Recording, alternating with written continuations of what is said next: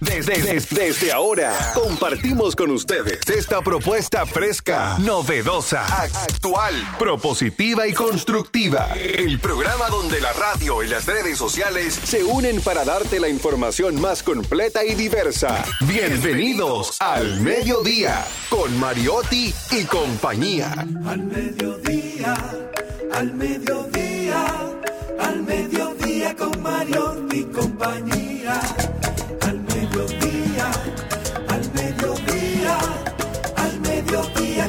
compañía.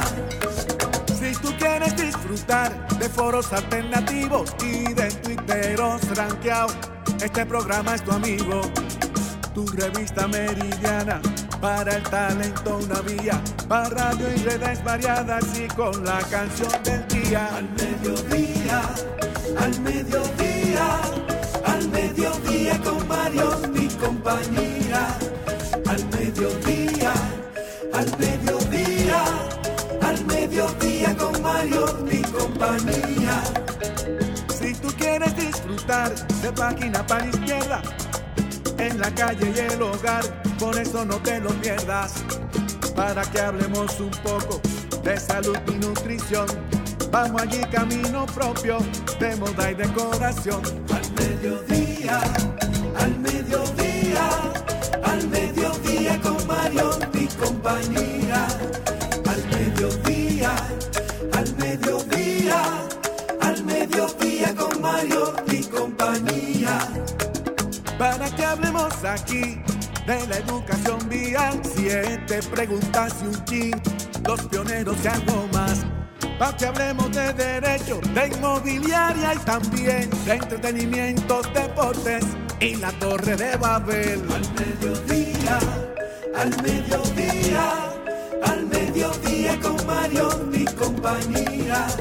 Clave hay viaje a la vista, dominicanos por el mundo, tecnología y trending topic, lo alto, lo duro. Al mediodía, al mediodía al mediodía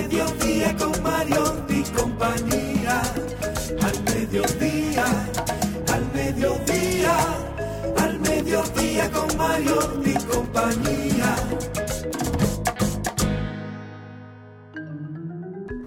Muy buenas tardes y lluviosas, sobre todo. Hoy estamos sumamente felices de compartir con ustedes en Al Mediodía con Mariotti y compañía. Gracias por estar en sintonía con nosotros. Estaremos brindándole un contenido espectacular para compartir con ustedes un día muy marcado en la historia dominicana y sobre todo a nivel mundial. A nivel mundial celebramos el Día de las Redes Sociales, esto con el objetivo primordial de que las redes sociales sean una herramienta que permita a la población mundial una mayor y mejor comunicación, así como un medio para mantenerse informado utilizando una plataforma globalizada como es el Internet. Así que ya lo saben, hoy ustedes que han estado disfrutando en algún momento de todas las plataformas digitales que al día de hoy nos hace estar activos en el mundo digital, pues hoy se celebra ese día. Pero aquí en República Dominicana celebramos un día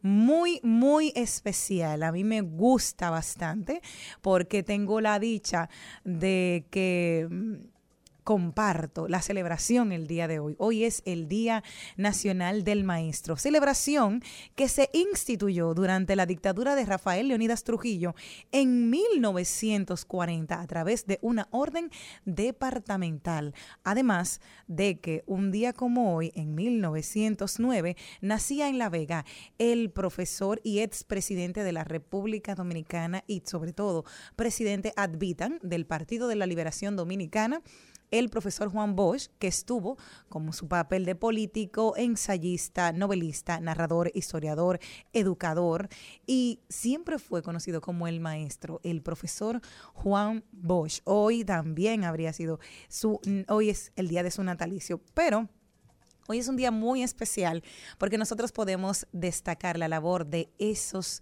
docentes que en la vida usted, el día de hoy que nos escucha a través de las ondas gercianas, se va a acordar de ese docente, ese maestro que cambió su vida.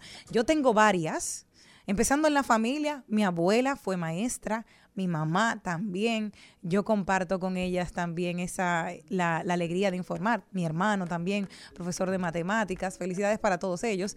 Pero sobre todo, esa, ese sacerdocio de poder compartir eh, la información, de conocer y todo. Así que hoy voy a hacer una, mm, me encantó, una, un escrito que tiene la importancia de los maestros, sobre todo em, un día tan especial y qué puede llegar a ser un maestro en la vida de un alumno. Así que le se llama, es una poesía que mi mamá siempre me, me, me, dijo desde pequeña, se llama Mis dos madres, en especial para las maestras el día de hoy. Dice así, dos ángeles de mi guarda van junto en mi destino y me enseñan el camino por donde debo marchar. Dos ángeles de mi guarda permanecen siempre en vela. Una madre está en la escuela y otra madre en el hogar. Las dos con igual cariño me prodigan sus amores y me vierten todas sus flores en mi eterna juventud. Las dos sobre mi enseñanza tienen el mismo derecho, las dos ponen en mi pecho la antorcha de la virtud. Dios del cielo, Dios del mundo que predices esta casa, porque es la casa de Dios, puesto que eres tan clemente que mis dos madres hoy me envías, Dios las dos madres mías, bendícela a las dos. A mí particularmente me encanta esta porque eh, puedo hablar de maestras que me marcaron muchísimo. Tendría muchas, pero entre ellas Rosa María Siriaco, estaba Matilde, Marcelina Lora, em, mi querida Selenia Díaz, que fue una maestra excepcional, Melfris también, que estuvo ahí, mi profesora Doris en Monteplata, que fue la primera que me alfabetizó el día de hoy. Sé que en el cielo está por ahí y fue una mujer maravillosa. Mi profesora Altagracia, también de Monteplata Plata, Maribel Contreras, que también hoy es maestra, o sea, para todas ellas, un beso inmenso en el día de hoy que, que sé que han podido sembrar en tierra fértil y que cada uno de nosotros siempre recordamos con cariño esas maestras y esos maestros que nos formaron el día de hoy. Félix Suazo, mi profesor de matemáticas. O sea, hay muchos maestros que han incentivado en tu vida y, qué bueno reconocerles, qué bueno decirles gracias. A ti estoy hoy aquí. ¿Cuál es ese maestro que te ha marcado a ti, Charlie Mariotti Paz? Muy buenas tardes, mi gente. Feliz como siempre de estar con todos ustedes y sobre todo muy agradecido de su sintonía. Mira, yo tuve varios maestros. A propósito, felicitarte porque qué bonita esa poesía mm. que leía sobre las dos madres. Yo tuve varios maestros en la escuela, en mi etapa de formación temprana. Siempre recuerdo mucho al licenciado Ángel Sedano y Sedano, que fue mi profesor de matemáticas, y me enseñó muchísimo, me enseñó razonamiento, pero me enseñó mucho sobre la vida también. Era un hombre de campo, pero era un hombre muy inteligente, que siempre tenía anécdotas interesantes también, como no, recordar a mi profesora Tiomadi, que era la profesora de Ciencias Sociales, una de mis materias preferidas, y también una mujer sumamente inteligente y muy clara de la realidad dominicana y del potencial que tenían sus alumnos y sabía cómo sacárselo. En la universidad siempre recuerdo con mucho cariño al magistrado Edison Alarcón, que, es un tremendo maestro, un hombre de, carácter fuerte y con, con carácter, digamos, como maestro, que exige mucho de sus estudiantes, pero también da muchísimo. Olivo Rodríguez Huertas, bienvenido Pérez Gómez, allá, decano de la Facultad de Derecho de la Universidad Iberoamericana. Ellos y muchos otros que marcaron nuestro trayecto en las aulas hoy merecen todo nuestro respeto y felicitarlos por el trabajo que hacen forjando las nuevas generaciones. Pero hoy, Jenny, como tú bien mencionabas, natalicio del profesor Juan Bosch. Yo creo que, es importante recordar una de sus principales obras. Ayer pudimos ver cómo miembros de un partido político que son panelistas en una plataforma de la mañana arremetieron contra el presidente de esa organización política, una organización política nueva. Y yo creo que dieron a conocer su manera de pensar, que dista quizás de la forma de actuar de esos que rodean al líder del partido, un partido nuevo, primera vez que se ve algo así quizá de manera pública. Y el profesor Juan Bosch tiene una obra que se llama La Mancha Indeleble. Mencionábamos esa obra ayer. Precisamente.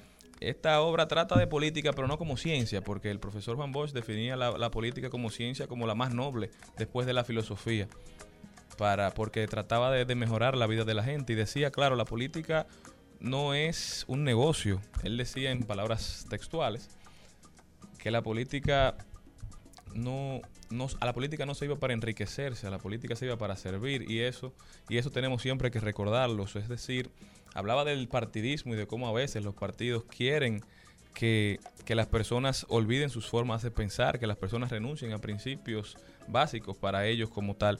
Y que ese no es el deber ser, sino todo lo contrario, que el ser humano tiene la capacidad de razonar, que es lo que nos distingue y nos separa de los animales, lo que ha hecho que el ser humano sea la, la especie dominante en este mundo. Y a eso nunca se puede renunciar, porque la capacidad de raciocinio es lo que nos hace lo que somos. Y dentro de organizaciones políticas, que si bien es cierto, deben tener los, las reglas muy claras, deben tener esos elementos que la constituyen, esos valores que la forman bien establecidos. Si usted no comulga con eso, entonces usted no puede ser parte de esa organización. Pero dentro de una organización, aún con personas con los mismos valores, hay espacio para el disenso, porque eso es la democracia.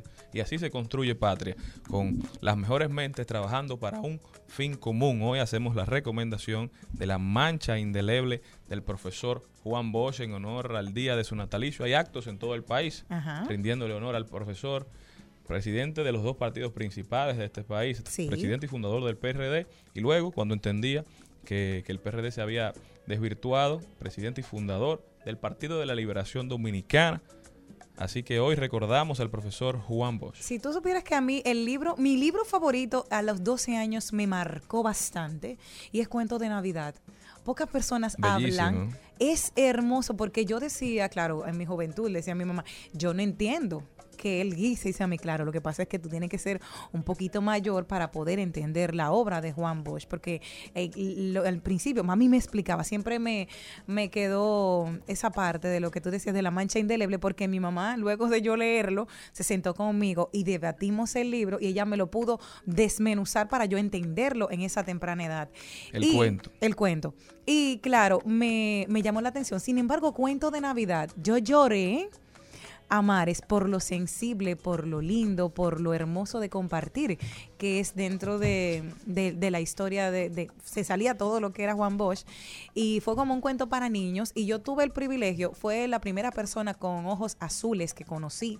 A los 13 años tuve la oportunidad de verlo. Me llegó a firmar el libro de cuento de Navidad que se lo llevé y ya luego entonces George se encargó de destrozar el libro cuando vino ese huracán. Sí, es Pero quedó lo más importante, la obra quedó en ti, la Sí, enseñanza quedó claro, y la ti. foto, hay una foto, ¿eh? De ese momento, que yo la tengo por ahí. Pero no todo el mundo tiene la- el privilegio de poder llamar mami a una maestra. Y gracias al día de hoy. Tuve esas dos, porque tenemos la enseñanza, como decía en mis dos madres. La, la, la, herma- la, la madre que te enseña en, la- en lo, lo básico del hogar. Y esa maestra que siempre te forma en la escuela. Y, y qué lindo exaltarlas a todas ellas. ¿no? Y aprovechar hoy para incentivar, hoy que es Día de las Redes Sociales, Día de los Maestros, también incentivar a todos esos jóvenes que nos escuchan a que hagan su propia diligencia, que si un tema les interesa, ahí tienen las puertas de un mundo del Internet, que, que está toda la información a vida y por haber, todo lo que se ha escrito aparece en Internet. Si usted tiene alguna inquietud, no solamente se limite a mirar un video de YouTube, a mirar la opinión de otra gente y asumirla como propia, no, no, investigue, busque, fundamente, se encuentre una obra, si no le parece adecuada, entonces refute, la busque otra. Y así uno va formando ese libre pensamiento que debe ser el fin de cada ser humano. Gracias a la libertad de pensamiento no somos autómatas programados por alguien que, que nos manipula en favor de algún interés particular. Eso se dice muy fácil, pero lleva valentía incluso atreverse a pensar diferente. Por eso hoy los invitamos a que, a que piensen, señores. Vamos a pensar. Al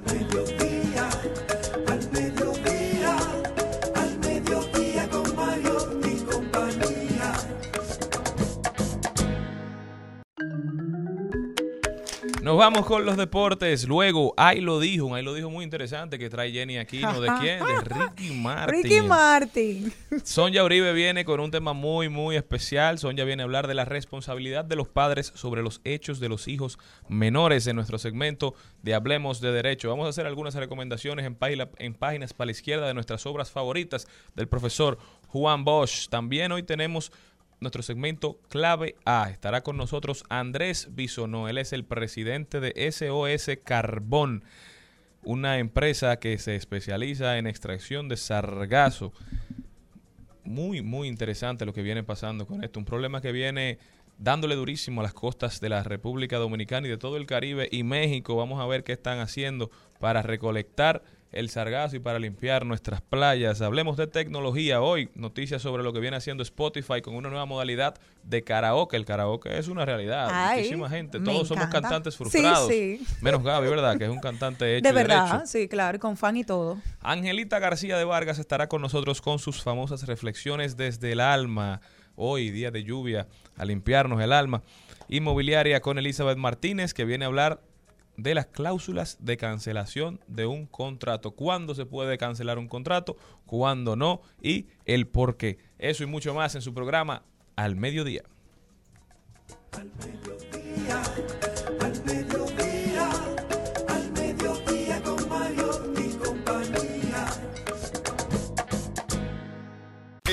Al Mediodía dice presente. Dice presente el músculo y la mente. El músculo y la mente. Estamos en deportes. Carlos Mariotti está con nosotros. Carlos, cuéntame cómo va el mundo del músculo y la mente. Ahí está el país entero hablando de fútbol. ¿Qué es lo que ha pasado? Pero lindo que vino de azul. sin lugar a dudas, buenas tardes, buenas tardes todo el equipo, toda la audiencia del mediodía.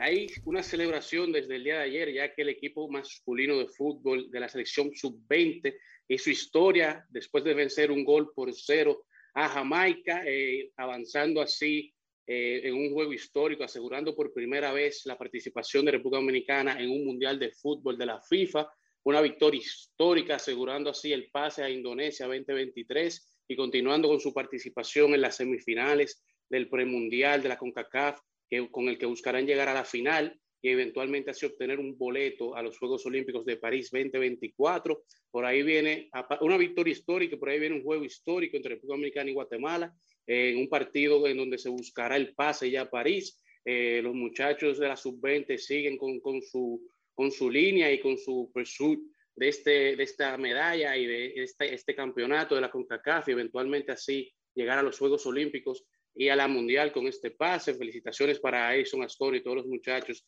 del equipo masculino sub-20. Mientras que las Reinas del Caribe siguen con su participación en la Liga de Naciones. Las Reinas del Caribe hoy derrotaron temprano en la mañana cuatro sets, en cuatro sets, tres sets a uno al equipo de Tailandia, llegando así a un récord de cuatro victorias y seis derrotas en la Liga de Naciones. Mientras que en el baloncesto local, la Liga Nacional de Baloncesto, que viene con su juego de estrellas desde Puerto Plata el 2 de julio. Ya tenemos capitanes y roster de los jugadores que jugarán el juego de, estrellas. Tenemos que Yaciel Pérez, el novato sensación de los Titanes, y Juan Miguel Suero, un veterano de los indios, serán los capitanes del juego de estrellas, fueron los más votados.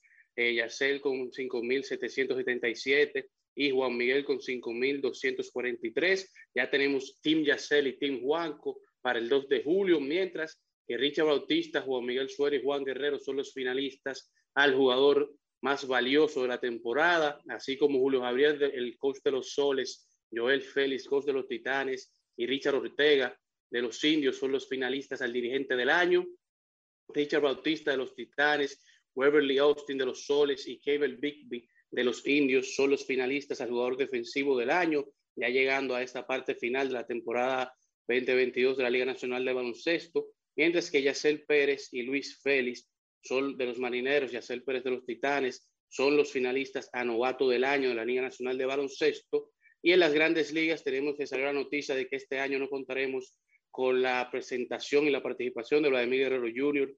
en el Home Run Derby, luego de que este declinara la invitación a raíz de que no quiere agravar, tiene un temor de que se le agrave una lesión, una molestia con la que ha estado jugando toda la temporada en la muñeca izquierda, por lo que no quiere, quiere descansar y no quiere forzar la situación en el break del juego de las fines de semana de estrellas, mientras que los New York Mets en el día de ayer rompieron la racha de 106 aperturas, aperturas 106 partidos consecutivos para eh, Clayton Kershaw, en el cual no permitía más de cinco carreras limpias o menos. En el día de ayer, desde el 19 de julio de 2017, y en el día de ayer los Mets lo rompieron con seis, rompiendo así su racha histórica, concluyendo así con este recuento deportivo el día de hoy, en el cual República Dominicana sigue feliz con ese, esa clasificación de los muchachos de la selección de fútbol. De verdad que sí, el país completo brindándole el apoyo. Esperemos que sigan, que sigan escalando y que les vaya muy, muy bien. Muchísimas gracias, Carlos, por tan interesante recuento. Al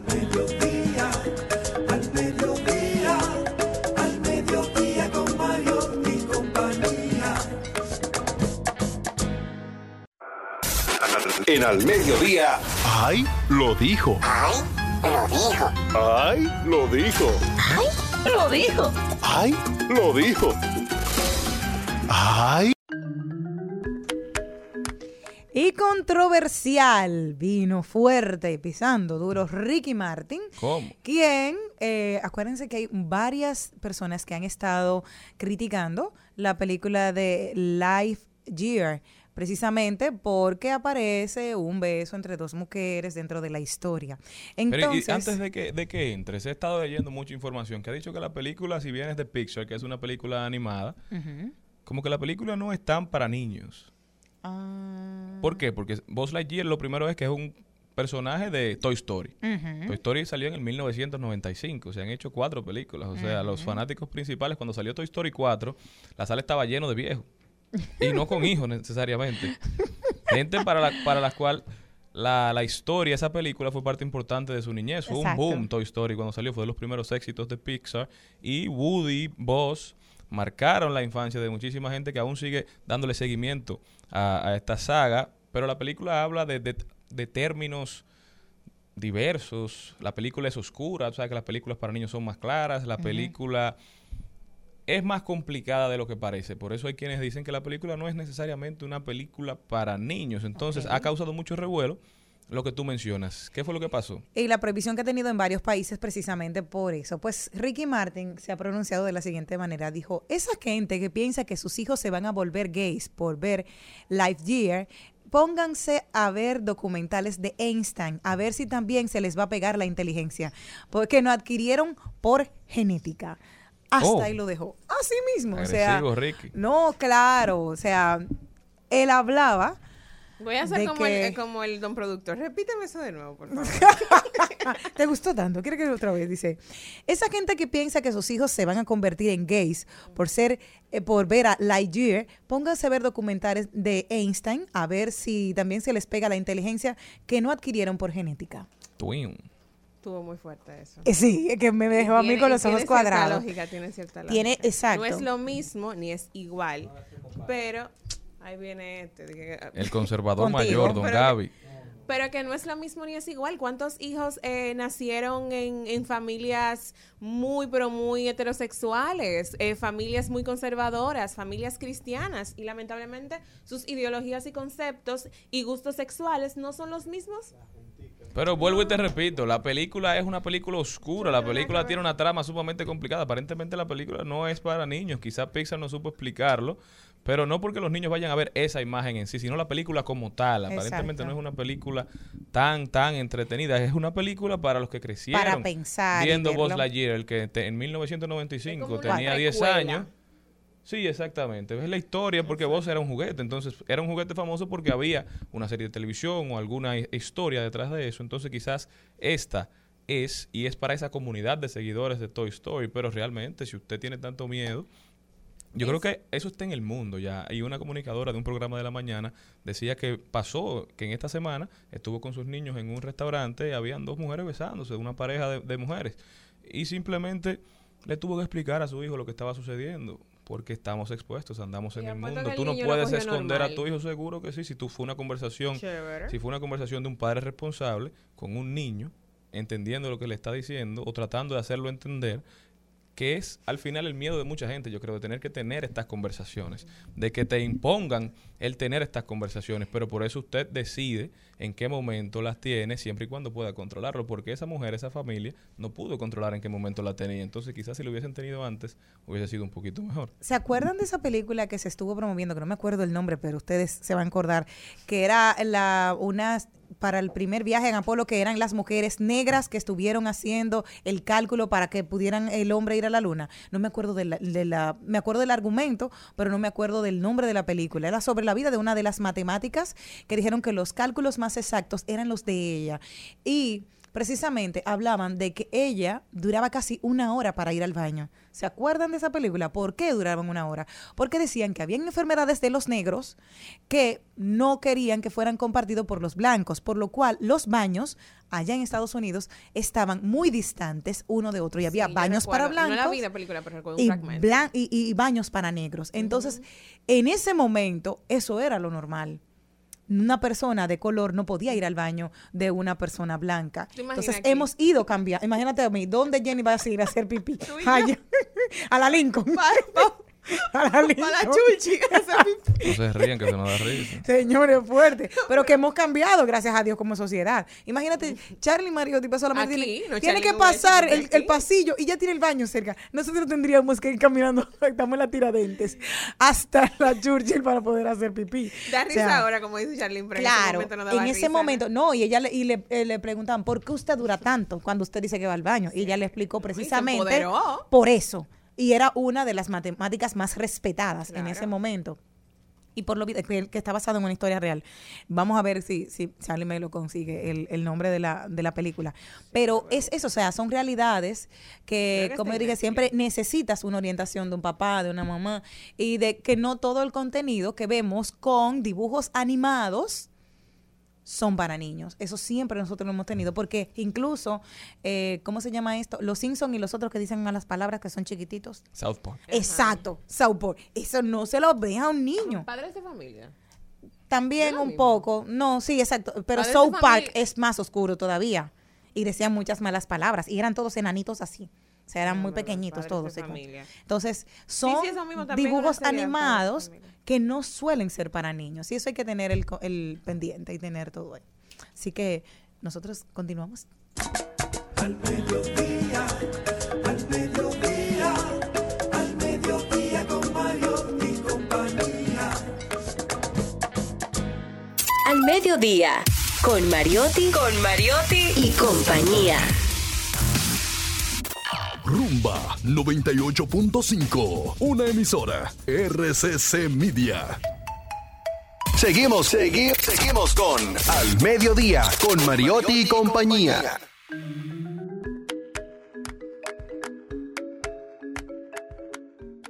Estamos de vuelta, mi gente. Muchísimas gracias por acompañarnos hoy en este jueves de lluvia. Sí, si no tiene nada que hacer, si no ha salido de su casa, no salga. Si está en la calle, busque para dónde coger. Yo quería porque decir- ustedes saben que aquí tenemos problemas con el manejo y desde que caen dos gotas se empeoran. Yo, pre- yo pensé que tú ibas a decir, si está, Es que la- si es está en la, la calle, calle- busque de Bueno, lo Dios. primero La es la cantidad de charcos que se arman, ¿eh? Todo el mundo tiene que, que darle más al paso. Los carros bajitos pasan muchísimo trabajo. Sí, en lo Sí. Pero me por eso hacemos la invitación a que todos se encuartelen. Sí, sí, sí, sí. Les tengo una noticia, adivinen quién. Ay, ponme una musiquita ahí para yo como disfrutarlo un poquito. Imposible que pueda olvidar. Ay, del que le gusta Malena. Uy. Como. Ay. Ok, Jenny, que sí, porque te vas a va emocionando así como un como que- complejo de DJ Adonis. ¿De quién? De Adonis, porque Adonis que va comentando las canciones. ¿sabes? Imagínate Jenny en una, en una discoteca, la canción sonando y ella, uy. No, pero Jenny hace un show. Vitín la mandan a llamar los jueves. Ah. Jenny, ¿cuándo tú vienes? Sí, pero Porque ella hace un, un show. jueves sí, un jueves no, porque eso nadie lo aguanta semanal. Tengo Pobre mucho que no voy. pobre dale. Ah, a propósito voy hoy esta noche, que mi hermana cumpleaños y voy para allá. Ok, Los que quieran ir a disfrutar conmigo pueden ir para Jenny, allá. eso es peligroso. Sí, Ya saben, seguimos en el reality buscando un novio para Jenny esta noche desde Vitín. Yo siento que eso sería un daño. Van a decir, todavía no tiene novio. Ay, qué exigente. Ay, señores. Bueno, y les cuento que Cristian Nodal no sale de controversia. Hace poco estuvo haciendo la flor, eh, la canción Rosa, creo que fue, que le estuvo tirando a J Balvin precisamente y que mm, le estaba catalogando como cantar estupideces. Pues ahora su objetivo es Bad Bunny. Dijo en una reciente entrevista, respeto a todos los géneros, pero a veces sí sé que hay que cantar disparates, por decirlo de alguna manera bonita lo que dijo, y decir estupideces. Hay que tener talento, dijo, porque se refería precisamente a la canción Zafaera de Bad Bunny. Dice, añadió que para él eso de estar cantando letras que con las marcas, cantar sobre drogas, cantar sobre ropas no está bien, pero que de eso, de eso no se trata la vida. No todo el mundo puede vivir de fiesta. También recalcó que no se siente orgulloso de sus letras y melodías, eh, que se siente muy orgulloso, que si no se sentiría orgulloso cantando otras cosas y por esta y la cultura de seguir, porque él quiere cantar lo bello de la vida. Entonces, hay un público para todo. Yo entiendo. Si la persona es como un pastel, ha- hay personas que le gustan de chocolate, hay personas que le gusta de vainilla, hay personas que le gusta marmolado, llámese que llevan de los dos, y hay personas simplemente que le gustan de fresa. Siempre habrá un público diverso. Hay personas que van a consumir a Bad Bunny y esto no está mal. Hay personas que lo van a consumir a él y esto no está mal. Está bien la diversidad y dejar que el mundo sea mundo. Ese muchacho quedó loco. Yo- Por eso que siempre han dicho, hay compañeros y compañeras flecha que te ayudan a echar para adelante, que te ayudan a, a trascender, que te motivan, que te apoyan, que te acompañan, que te, que te fomentan el desarrollo y el crecimiento personal y profesional. Y hay compañeras y compañeros ancla. Esos que te hunden, que todo lo critican, que no aportan, que solo jalan para su lado y que te hacen sentir que estás solo. Por eso la importancia de, de, obviamente siempre con amor, siempre con el amor como un factor principal, pero hacer una buena elección a la hora de elegir a tu compañera de vida, en el caso de las mujeres a su compañero de vida o a tu compañero, compañeres, como ustedes quieran, Todos. todas y todas. Pero mira ese muchacho jovencito, con muchísimo talento, con una carrera hermosísima por delante, se ha vuelto loco después que terminó con Belinda. Sí. Está que nos pega una, se tatuó la sí, cara, se, cambió la imagen, El- el está peleando con todo el mundo, peleó con Balvin, peleó con, Ahora con Bad Bunny. con Bad Bunny, ahora quiere pelear con Bad Con la Bunny. misma Belinda por los dientes, Le que subió lo un puso post a, a su exacto. exnovia, una total falta de consideración y de caballero, caballerosidad. Se perdió, botó la chaveta ese muchacho. Dicen a veces que, Que le busquen ayuda profesional, ¿eh? a veces dicen Está que a tiempo Con todavía. tiempo, exacto, porque un niño, no, son 23 años que eso. tiene. Tiene un talento increíble porque de manera orgánica ha llegado a muchos espacios del mundo con su música. Entonces yo considero que sí, que tienen que de rápido, rápido, antes que sea muy tarde, porque hay muchas historias de artistas con muchísimos talentos que lamentablemente se frustran, pasan por situaciones personales y al final lo que hacen es, eh, o sea, fallar en el intento de volver a, a resurgir. también es un, un proceso que él tiene que, Diablo, ¿y qué del que poeta? quemar. Diale, ah, sí. sí, quedó por ahí. Quedó por ahí.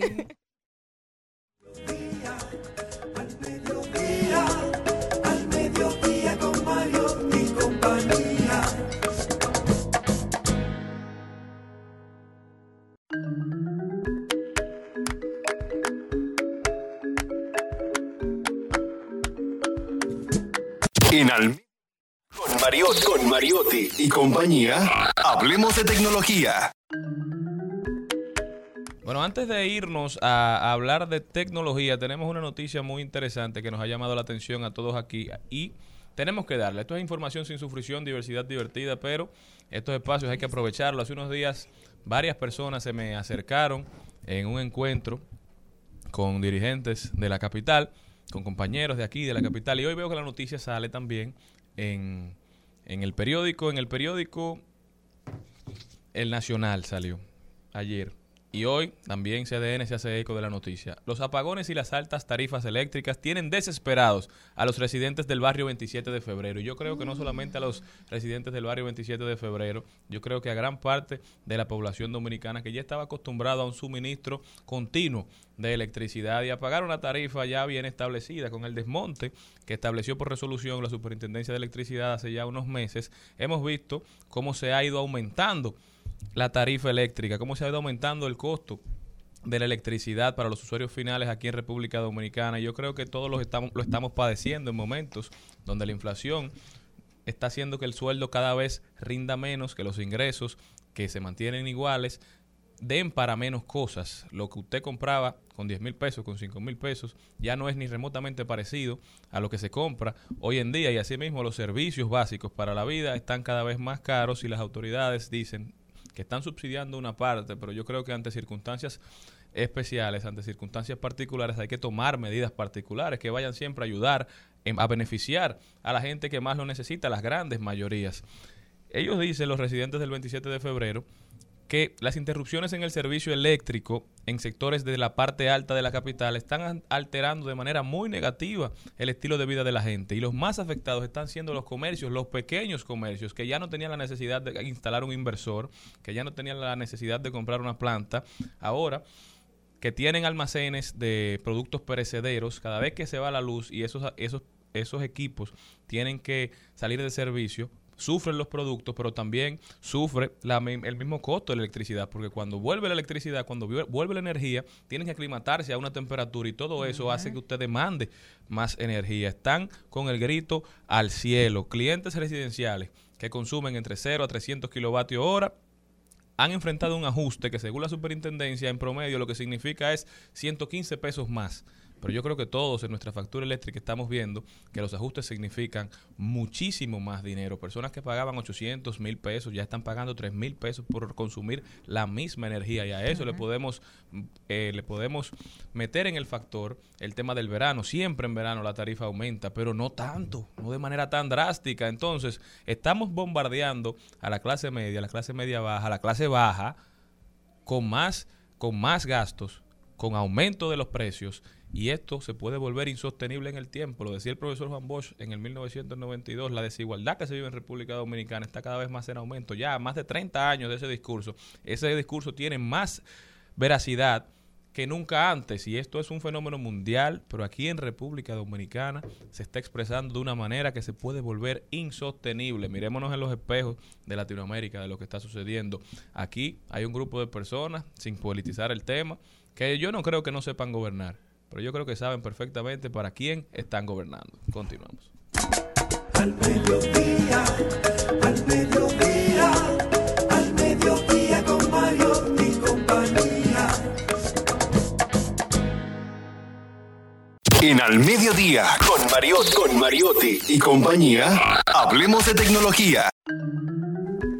Ay, me encanta, me encanta ¿Y el bueno? ¿Dónde lo tener. No, Bueno, porque no se dice bueno, sino. Ay, me encanta, me encanta. Todo lo que tiene que ver con los karaokes, todo el mundo lo sabe. Es una de mis, de mis diversiones más chulas. Y hoy es jueves, Y los, los usuarios ahora podrán. Spotify tiene un modo de karaoke que califica la voz del usuario. O sea, llegó tu momento de brillar. Sale el alma tullidora que llevas dentro. califica, o sea, en caso de que tú cantes muy mal, te va a decir la verdad. O sea, que no es que Te va a tocar que para, pa, pa, pa, pa, pa, pa, pa. como el chacal de la trompeta. Qué bueno, pues los usuarios tendrán que obtener más del 80% de la calificación para ser aprobados en la plataforma de música. Eso es porque no me han escuchado cantando la, la gran tirana. Si la cantan hasta la máquina llora. Dice Spotify, al servicio de música de streaming sueco, ha comenzado a activar el modo de karaoke en algunas de las pistas, permitiendo a los usuarios cantar las canciones y recibir una puntuación para saber qué tan bien o qué tan mal lo hicieron. Los usuarios encuentran la canción que quieren escuchar, van al reproductor y deslizan hacia abajo. Una vez estén en la zona de letras, es necesario hacer clic en el botón de cantar o sing que en inglés y aparece en la zona superior. La aplicación activará modo karaoke mostrando una nueva pantalla con botones de reproducción, una nueva vista previa de las letras, cambio de ritmo de la música y un indicador del nivel de voz. Así que para ti, cariño, llegó tu momento de brillar. Grábate, haz tu karaoke, sé feliz y apláudete y celébrate. Y si te dices Spotify que lo hiciste mal, no importa, porque vas a ser el mejor de los cantamalos. Pero yo sé que la familia Mariotti va a disfrutar mucho esa opción. No, la porque- familia de Malena de Jesús. No, Mariotti, porque Que él- ustedes cantan. En mi, ca- en mi casa no, no somos nosotros. Pero no que el somos karaoke no es para el que canta. Hay gente que canta divertido. No, pero Hay- a todo el mundo le este gusta caso- cantar, tiene una canción preferida y en el este caso karaoke. van a A, mí me, yo odio la gente que va a los karaoke, la karaoke a robarse el show. ¿Por Y qué? mira que yo soy un cantante. Lo sé. Yo tengo una voz. Pero usted tiene que ir al karaoke a disfrutar. ¿eh? Hay Pero gente es que que, quiere cantar siete canciones pisadas, pero que no es un concierto, líder. Sí, pero es que es muy Hay difícil. que decirle, güey, suelta el que- micrófono, amigo. mal. Es muy duro que escuche una gente de que cante mal. Eso entonces- es parte del disfrute porque usted está compartiendo. Usted está, se supone que en un ambiente de jarana. había una de fiesta. en una plaza aquí muy famosa de karaoke, uno de los bares La tenía Churchill. Ah, sí, en la Churchill. Hubo una persona que era muy famosa porque siempre le gustaba cantar de Arjona. Nunca había oído una persona cantar tan divertido, porque malo no era, divertido, porque todo el mundo al final se reía y terminaba con una ovación, pero ya ustedes saben que el desafine era maravilloso y, y mayúsculo. Entonces, hay gente que canta bien y hay gente que canta divertido. ¿Tú cantas bien o divertido? Bien. Bien divertido. Ya saben, todos a aprovechar esta nueva iniciativa. Mediodía, al mediodía con Mario y compañía.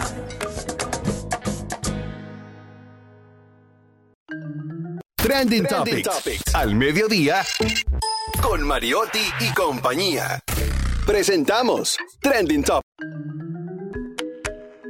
Dime, Jenny Aquino, ¿qué está pasando en el mundo de las redes sociales? ¿Cuáles son las principales tendencias en la República Dominicana? Les cuento que una cuenta llamada eh, Info Music OK ha sacado los artistas dominicanos con más oyentes mensuales en Spotify al 29 de junio del 2022. Son 10 lugares. ¿Quieres escucharlos? ¿Del 10 al 1 o del 1 al 10? ¿Cómo lo quieres? Sí, queremos. No, sí, ¿cómo lo quieren? ¿Del 10 al 1 o del 1 al 10? Bueno, como tú consideres. Como tú quieras, mi reina. Mira, empezamos con el número 10. Chris LeBron, que aquí estuvimos hablando de que es un Duro, joven muy Chris Lebron, talentoso. ¿eh? Matando. Sí, también tenemos Flow a. Chimbala El en el, en el puesto número 9. Ah, espérense, porque tengo que decirle. Eh, Chris LeBron, para que sepan, tiene 4.2 millones Busca una de de... Chris, porfa. Sí, 4.2 millones de cantantes mensuales. ¿eh? Actívate, actívate. Chimbala está en el puesto número 9 y tiene 6.5 millones. En el caso de Yael produciendo, Chael, Chael. Chael, Chael. Chael. Gracias. Es un productor. ¿verdad? Chael. Chael, el productor Exacto. principal del Alfa el Jefe. Exacto. Tiene eh, 6.5 millones y está en el puesto número 8. Fuego está en el puesto número 7 con 6.6. Duro, fuego. Nuestro a nivel Juan Luis internacional, Guerra. de los más, de los más grandes, Fuego ¿Cuál fue Fuego? Que traigan la botella. Ah, ya, ya, ya, sí, sí, que Sí. tenía trenzas antes. Fuego, que Exacto, fue el primer sigue, cantante sigue. dominicano también en tener un featuring con J Balvin. Lo pegó feísimo. Exacto. Sí, sí. Número 7 se llama Fuego y tiene 6.6. En el puesto número 6 está nuestro Juan Luis Guerra con se puede 8.1 Papá. millones de reproducciones mensuales. Romeo Santos tiene el puesto número 5 con 14.7 millones mensuales. Aventuras en el puesto 4 con 14.9. Prince Royce en O sea, el Romeo puesto... está por debajo de Aventura. eh, sí, está en el puesto, o sea, hay, bueno, están, sí, Están juntos. 14.9 escucha Aventura y 14.7 escucha a Romeo Santos. Aventura está por encima de Romeo. Por eso es que la gente no se puede olvidar de los colectivos. ¿eh? Y mira que Romeo hay que dársela, ¿eh? Esa bachata. Pero Romeo Aventura. Sí, Pero en- Lenny, Max y Henry también. Los primeros tres lugares, Prince Royce, el número 3 con 15.4 millones. Ahí. La segundo puesto, una Eso mujer. tiene que estar mal. Una mujer y, y- y reggaetonera. ¿Quién? Nati Natasha, número 2, 16.6 millones. Y ¿quién más? Que el Alfa en jefe, con 17 millones de reproducciones mensualmente en el puesto número 1. Ancha, yo soy un charlatán. Todas las menores como Leo me lo dan. Me paré para la nevera y todas las ropas se quitan. Amanecimos rapando y guayando fracatán. Las mujeres tan fit, me levantan el loco. Acaco, pelado, dos polvos de orinoco. Los tigres que andaban con ella no lo conozco. Una tendencia muy particular que está aquí en Twitter, la podemos ver, es Goebbels, Joseph Goebbels, que fue el jefe de la propaganda nazi y se convirtió en el segundo hombre de- después de Adolf Hitler del, del Tercer Reich. Es tendencia, aparentemente por sus frases, sus frases populares. Goebbels tiene una frase muy famosa, o se le se dice que fue él quien, quien acuñó esta frase de una mentira repetida mil veces se convierte en verdad y mientras más grande la mentira, mucho mejor, porque la gente no la va a cuestionar. Y yo creo que esa frase ha trascendido y, y se aplica hoy en el mundo, lamentablemente. Hay gente que le ha perdido todo el respeto a la verdad, que ha perdido todo el respeto por lo cierto y por lo que piensan los demás, y que solo le interesa vender su propia versión de los hechos. Me imagino que esa tendencia está ligada con Vladimir Putin. ¿Qué más tenemos?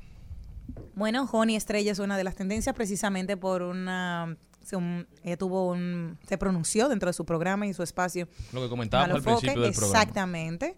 Y en la que la frase célebre ha sido, usted no es un tótem de oro, no está en el Olimpo. En el sobre cual eso, sobre- hay muchas personas que están alrededor de la figura que entienden que tiene mayor poder que la figura y también lo quieren sobreproteger, que muchas veces entienden que una persona con ciertas características lo quieren proteger de manera tal que lo hacen idiota, en el sentido Chacha. de que sí. O sea, no te voy a decir una verdad de algo, sino que realmente te voy a proteger de una manera tal como que tú no tienes la capacidad de poder tener respuesta. Y ok, que tú te vas a llevar de un, de un grupo o de unas personas. Pero fíjate que hay muchas personas que tú llamas, un ejemplo, a la oficina de Malena y su secretaria muchas veces tiene mayor puesto que Malena. ¿Sucede? En casos que tú lo conoces. Siempre es así. Lo que llama mucho la atención es que ambos, los que se pronunciaron con fuertes declaraciones contra Sí. el líder de la FUPU, de la Fuerza del Pueblo, de José Martínez Brito, que es miembro de ese partido, de Joni Estrella, que es miembro de ese partido, y ahí estaba también el gurú, Ernesto. Ernesto Ernesto se mantuvo calladito todo el tiempo mirando su celular. Ernesto no quiso ser parte de esa Y conversación. lo hizo muy bien. Pero Joni arremetió fuerte contra el líder, José Martínez Brito contra el entorno y volvemos al mismo tema. Esta disidencia es necesaria en los partidos políticos. No todos tenemos que ver las mismas cosas, aunque tengamos valores parecidos. Y yo creo que esto, en vez de censurarlo, espero que no los castiguen porque no hicieron nada malo. Las críticas fueron con bastante respeto, quizás no en el escenario que otros entienden pertinente, pero esa es su plataforma y la aprovecharon. En vez de castigarlos, de, de martirizarlos, de, digamos, de acusarlos y de hacerle la vida imposible dentro de esa organización, deben aplaudirlos y recibirlos con los brazos abiertos, porque solamente cuando ponemos posiciones encontradas sobre la mesa podemos tener una conversación y que de ahí salga algo productivo. También es tendencia el presidente Danilo Medina, porque hoy estará encabezando los actos en honor al natalicio del profesor Juan Bosch, lo- los- la familia Rosario, también Van a estar presentes. es tendencia. No, no, no caben, esa gente no cabe en parte. Porque yo me sorprendí, mi amor, con coma. También es tendencia la familia Rosario. Y Dunia. por lo que ha pasado con el abogado Johnny Portorreal, todos los estafados que le dieron muchísimo dinero, se estima que más de 20 millones de pesos manejó ese señor en base a donaciones y a pagos por honorarios de 15, 20, 50 y hasta 100 mil pesos. Todos los que por años, desde el 2016-17, estuvieron persiguiendo los trillones de dólares que habían caído en el Banco de Reservas desde el Banco Santander, hoy están buscando justicia y que se, que se haga pagar a Johnny Portorreal y a todos los involucrados por jugar con su mente, con su moral, con, con su ilusión, que es lo peor. Cuando usted vende sueños y encuentra a quien se lo compre, eso es lo que parte el alma. Bueno, trascendencia. Bueno, bueno, bueno, bueno, bueno, bueno, El buenísimo. productor, mi amor, te va a caer como la conga. Sí, pues, pues, Dunia es otra de las tendencias. ¿Y por qué? Porque se enfrascó a discutir con alguien sobre su obra de teatro. Le dice Atenea, dice, una periodista que se dedica al joseo en el mundo teatrero y va, eh, y va a ser vergonzoso teatro en Twitter. ¿Qué es lo que cuestiona el título de una psicóloga que ejerce a diario en consulta? Usa su cuenta en Twitter para promover su especialidad. Tremenda paciente y reto. Lástima que perdió.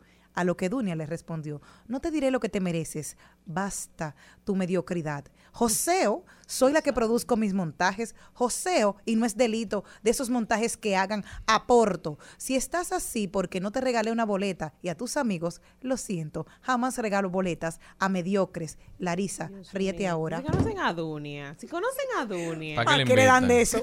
Dios mío. Al mediodía,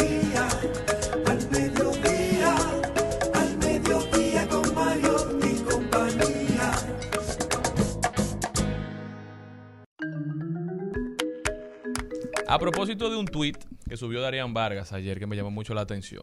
Darían Vargas decía, los servicios funerales son un negocio de 20 mil millones al año. Vender ataúdes fue el negocio más rentable en el año 2020. Eso decía Darían Vargas ayer. Yo, durante este año, he tenido que ir a dos, a dos cementerios.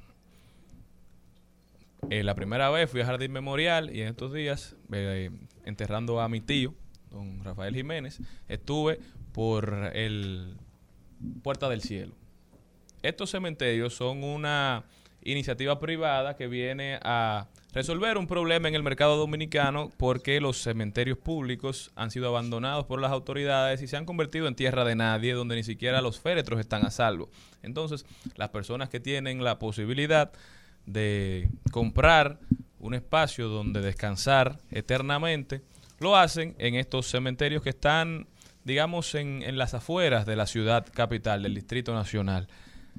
Son un negocio bastante rentable, son y vienen a cumplir un servicio, porque como te digo, nadie quiere enterrar a su familiar y tener que estarse preocupando que si la caja, que si lo van a sacar, que si van a, a irrespetar el cuerpo, que de- desbaratando la caja a martillazos. Es muy, es muy traumático lo que pasa en los cementerios públicos en República Dominicana y Puerta del Cielo, Jardín Memorial y los demás han venido a cumplir una necesidad que el mercado demandaba.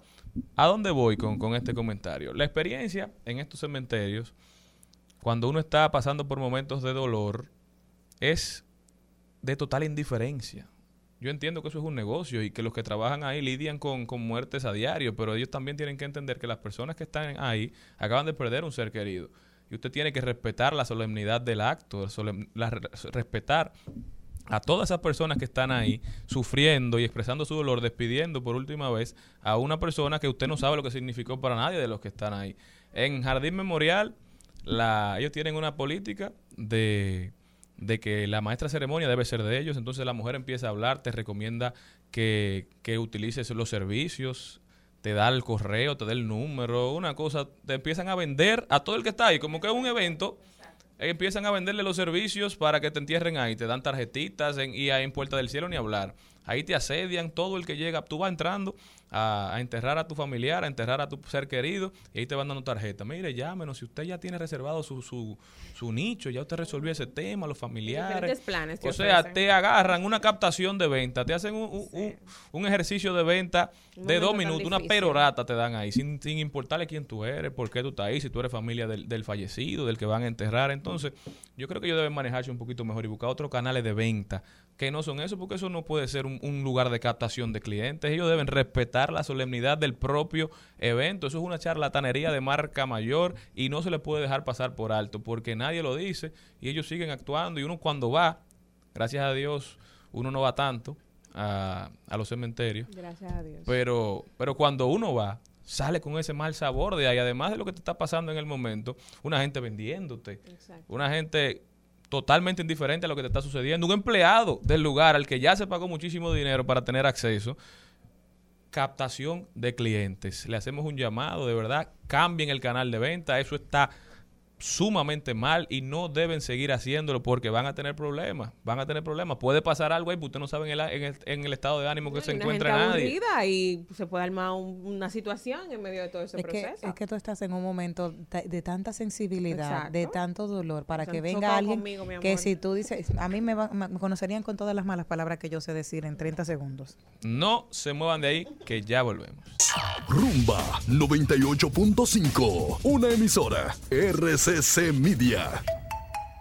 Seguimos, seguimos, seguimos con Al Mediodía, con Mariotti y compañía. Presentamos en Al Mediodía con Mariotti y compañía. Hablemos de derecho. Estamos de vuelta, mi gente, y está con nosotros una invitada muy especial, parte esencial de este programa, nuestra queridísima Sonja Uribe. Hola, buenas tardes a todos. Gracias otra vez por tenerme aquí con ustedes y buenas tardes a todos los que nos están escuchando. Bienvenida a tu casa, Sonja. Cuéntame qué nos tienes para hoy. Responsabilidad de los padres sobre los hechos de los hijos menores. Así es, nosotros estamos acostumbrados a, desde siempre a saber que los padres, desde el momento en que los hijos nacen, tienen una responsabilidad natural hacia los hijos. Ahora, esta responsabilidad de los padres, lo que establece la ley y también la jurisprudencia, es que se extiende mucho más allá de esa responsabilidad natural que todos conocemos, como es el hecho de darle alimento, darle vestimenta, darle educación. Y es cuando los hijos menores cometen hechos que tienen una connotación penal. Desde hace mucho, muchos años, desde el, desde el año 1884, cuando nosotros adaptamos el Código Civil, nosotros conocemos lo que es el artículo 1304 del mismo, que establece la responsabilidad de los padres ante los hechos cometidos por los hijos. La redacción de este artículo te decía que era el padre es responsable de los hechos cometidos por sus hijos y en caso de que el padre muera, pues la madre. Después de esto, nosotros hemos adoptado unas nuevas leyes, entre las cuales se encuentra la ley 136-03, que crea lo que es el régimen de la, de la, de la, de, la tutela hacia los menores.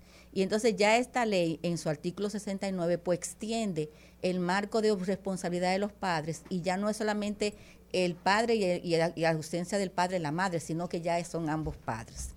¿Qué significa esto? Eh, un, y, es interesante y es importante porque nosotros mo- vemos cómo ahora los menores tienen muchas más eh, eh, competencias que antes. Entonces, cualquier hecho delictivo que un menor que cometa, que tenga una que tenga una connotación penal o que ocasione un daño a un tercero, eh, los padres tienen la obligación de responder por ese por ese hecho, una reparación en daños y perjuicios, algo civil y esa reparación le toca a los padres. Recientemente la Suprema Corte de Justicia ha emitido una decisión que ha sido muy comentada, pues es el hecho precisamente de que ella establece los parámetros de esa responsabilidad de los padres. Y no lo es, no es una responsabilidad que se le endosa al padre por el hecho de, cometido por el hijo, sino que es una responsabilidad que la ley le crea al padre por la falta de vigilancia a ese menor. Entonces, eso conlleva a que el padre tenga que reparar los daños que él ocasiona. Eh, esta es una sentencia muy interesante porque son tres elementos que se deben de tomar en cuenta para establecer esa, esa, esa responsabilidad. Eh, la primera, obviamente, es la minoridad. El, el men- tiene que ser menor. Eh, en ese sentido, la ley 136-03 también establece una excepción, que es en caso de que el menor tenga un patrimonio propio o que sea un menor emancipado. Un menor emancipado es un menor que sea comerciante, que se haya casado o que, eh, que, que- que se asemeje ya, a pesar de que está en la minoridad, se, se asemeja su estatus a una figura con, mayor, eh, con mayoría de edad. El segundo requisito, obviamente, es la cohabitación. El menor tiene que cohabitar con los padres. Entonces, vamos a traducirlo lo que es nuestra realidad actual. Como yo le comenté al principio, antes era el padre que se presumía que tenía la tutela y a falta del padre la madre, ahora no. Ahora hay que establecer con quién, si, el, si el menor cohabita con ambos padres, pues obviamente la responsabilidad es de ambos padres. Pero si el menor cohabita con uno de los padres, entonces esa responsabilidad va a recaer sobre el padre con el que se encuentra cohabitando. Entonces, eh, eh, este hecho no es que se traspasa a los padres el, el- el hecho del menor, sino que lo dije, sino que es una responsabilidad sobre los padres. Y se le hago esta aclaración porque la misma sentencia, en el transcurso del proceso, el menor adquiere la mayoría de edad. Entonces la Suprema Corte de Justicia que ha dicho, no, no importa, aunque en el transcurso del proceso el menor adquiera la mayoría de edad, como al momento que ocurrieron los hechos usted era menor, esa responsabilidad le toca al padre con el que él cohabitaba. Y el tercer y último elemento eh, que se toma en consideración es el hecho de que haya sufrido un perjuicio. El perjuicio aquí no es una eh, el- la falta de la víctima no es una causa eximente de esa responsabilidad eh, eh, per se, eh, que aunque no haya una condenación penal sobre el menor, pues sí pueden los padres ser responsables con los daños y perjuicios. Pero esta es una sentencia realmente que lo que viene a aclarar es un punto que siempre ha sido muy comentado y se ha sido debatido y siempre se ha entendido que es una extensión de la responsabilidad del menor y la, la Suprema que es lo que ha dicho, no, eso es una responsabilidad, es una condena al padre. Pero vámonos más allá, señores. No solamente es sobre estos hechos, existe un otro tipo de leyes que también dan esa solidaridad a los padres, que es como, por ejemplo, cuando un adolescente tiene un hijo con una persona, hay una solidaridad del padre al pago de la pensión alimenticia. Entonces, la responsabilidad de los padres, eh, a menos que, eh, bueno, esta es una responsabilidad que tiene, que la tienen y sobre todo la van a tener que no, que no conlleva pena de prisión, pero sí la posibilidad de que las cuentas de un padre puedan ser embargadas, puede ser retenido de un salario, eh, eh, el pago de esa pensión alimenticia. Entonces son los hechos que estos menores cometen que sin, sin tener un- una participación directa del padre, pues realmente económicamente resultan ser responsables. Te voy a hablar de un caso real que pasó hace 24 años. Hubo una persona que estuvo siendo reclutando menores para ellos poder dar un golpe. Eh, se llevó a cabo o sea, a un comerciante, lograron, como el, como el muchacho tenía vínculos con un primo que trabajaban en el, en el centro que pudieron robar el dinero, se llevaron medio millón de pesos en esa época. Te estoy hablando del 98. ¿Qué pasó? Al final a la cabeza lo mataron. Todos los menores lo metieron preso. Ahora, si esta misma, esta misma acción sucede ahora, yo quiero que tú me lo expliques, ¿cómo va a pasar esa responsabilidad de los menores que participaron en ese robo, que entraron en un, en un, en un lugar, que se llevaron de la caja registradora, eh, sabiendo dónde estaba el dinero, porque estaban todos, y, y- y tuvieron una responsabilidad penal. Ahora, los padres de esos, ¿cómo se pagaría? Un ejemplo, por ser menor, tienen 17 años, vamos a suponer, ¿qué pena le toca a ellos y qué pena les toca a los padres? Yo quiero que tú me lo digas para yo poder entenderlo. O sea, no es un hecho de, bueno, desde el 1884 que adoptamos el código, el 1384, te habla la responsabilidad de los padres hacia los hechos cometidos por los menores. Recuerda que hay dos tipos de, aquí en ese caso que tú pones, hay dos tipos de, de- de responsabilidad. Está la responsabilidad penal, que es el hecho propio, que esa no se le puede traspasar a ningún padre, ni tampoco un padre puede ser re- responsable de la misma. Y está lo que es la reparación económica. Entonces, si ese mismo comerciante demanda a los menores, o sea, los menores son perseguidos penalmente por el hecho propio, pero adicionalmente, como, eh, como una constitución en parte civil, ellos reclaman reparaciones y daños y perjuicios por lo, por, por lo sufrido, ese menor está obligado, eh, los padres de esos menores están obligados por la sentencia a responder por el, por el menor, porque se supone que, él, que, que ellos faltaron a su deber de vigilancia. Eso es lo que es precisamente establece. Pero, ¿cuándo cesa, ¿cuándo cesa esa responsabilidad? Bueno, si tú demuestras que ese menor que ha delinquido, que ha cometido cualquier infracción, tiene un patrimonio propio, o que era un menor emancipado, o, o una situación como esa, entonces ahí sí ya se, te- eh, se termina la responsabilidad del padre. Pero mientras tanto, eh, esa, esa responsabilidad que se le endosa al padre es precisamente porque la ley interpreta que usted no cumplió con el deber de vigilancia sobre ese menor. Recomendaciones para los padres, Sonia, y para los menores que nos están Bueno. escuchando, ¿eh?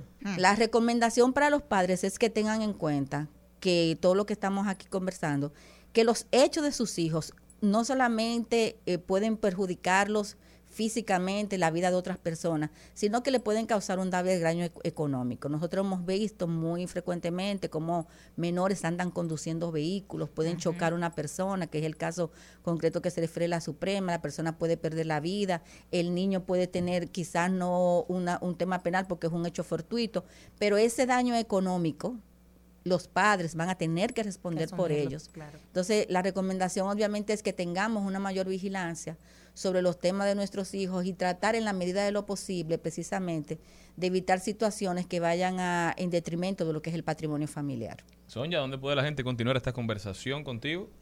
Bueno, nosotros nos encontramos en, a través de nuestras redes sociales como Sonja Uribe y en nuestra oficina como legalityrd.com. Muchísimas gracias, Sonia, por estar con nosotros. Si quieren más información, ya saben dónde contactarla. Nosotros continuamos. Al mediodía, al mediodía, al mediodía con Mario y compañía.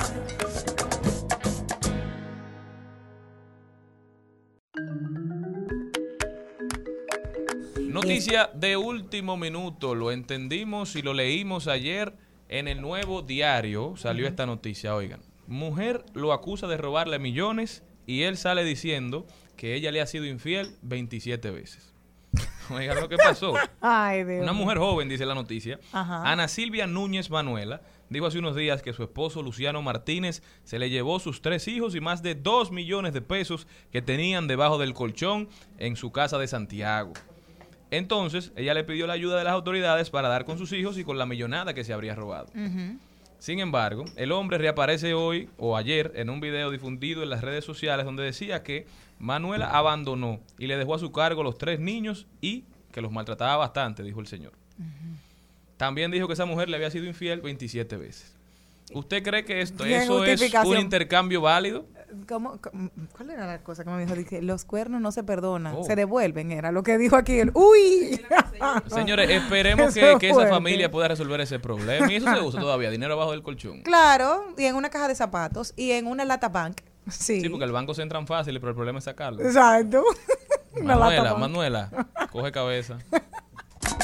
Al mediodía, al mediodía, al mediodía con Mario y compañía. En Al Mediodía, con Mariotti y compañía. Clave A. Y ahora, vamos con Clave A. Llegó nuestro próximo invitado. Él es Andrés Bisonoy. Él es CEO de SOS Carbon. Andrés, bienvenido al Mediodía Radio. Muchas gracias a ustedes por tenerme, Mariotti, eh, Jenny y bueno Marlena. Gracias por ah, el placer estar aquí con ustedes. Empecemos por el principio, ¿verdad? Andrés, ¿qué es SOS Carbon? SOS Carbon es una entidad eh, que nace en el MIT, universidad número uno en el mundo, en lo que son las ingenierías y, y otras ramas. Y bueno, que, que se desarrolla a partir de un compromiso social y medioambiental, más que nada con lo que vive República Dominicana y la región, que es el problema de las algas invasivas conocidas como sargazos. El sargazo. ¿Qué es el sargazo? ¿Por qué el sargazo no había sido un problema antes? ¿Por qué de repente todas nuestras costas están invadidas, las playas del este, las del sur? E incluso, e incluso lo hemos visto por Samaná, lo hemos visto por Puerto Plata ya. ¿Por qué de repente tenemos un problema con este tipo de algas? Así es. eh, y, y bueno, ahí me, me tomo la libertad de, de corregirte para que no quede marcado en quienes nos acompañan, Sí, que sí, no es algo de repente, sino más bien es algo que ya lleva 10 años.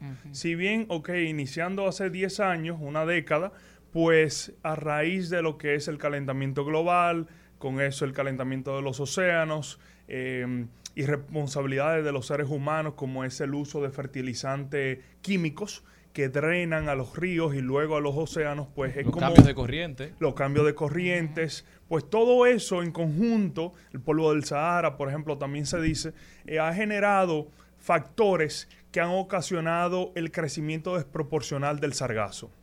¿Cómo surgió a ti la preocupación de, de eso de, de recolectar el sargazo y cómo lo hacen en las playas de la República Dominicana? Mira, eh, nosotros desde nosotros iniciamos la, la etapa de investigación y desarrollo para la- las tecnologías que ya hoy en día ofrecemos en el 2018. Y lo primero que identificamos, eh, obviamente simplificándolo, es de que el sargazo una vez llega a la costa, la batalla está perdida. No solamente para el turismo, pero también para el problema medioambiental que ocasiona. Luego empezamos a ver otros factores. Por ejemplo, si se saca eh, y se saca con arena, con maquinaria pesada, Se va a la arena. se va la arena, se erosiona la playa y se ocasionan otros problemas que traen otros, una magnitud de un impacto económico incluso mayor. Con eso dicho, pues ahí vimos busca- fuimos buscando los mejores procesos y sistemas, también teniendo en cuenta qué hay en el Caribe.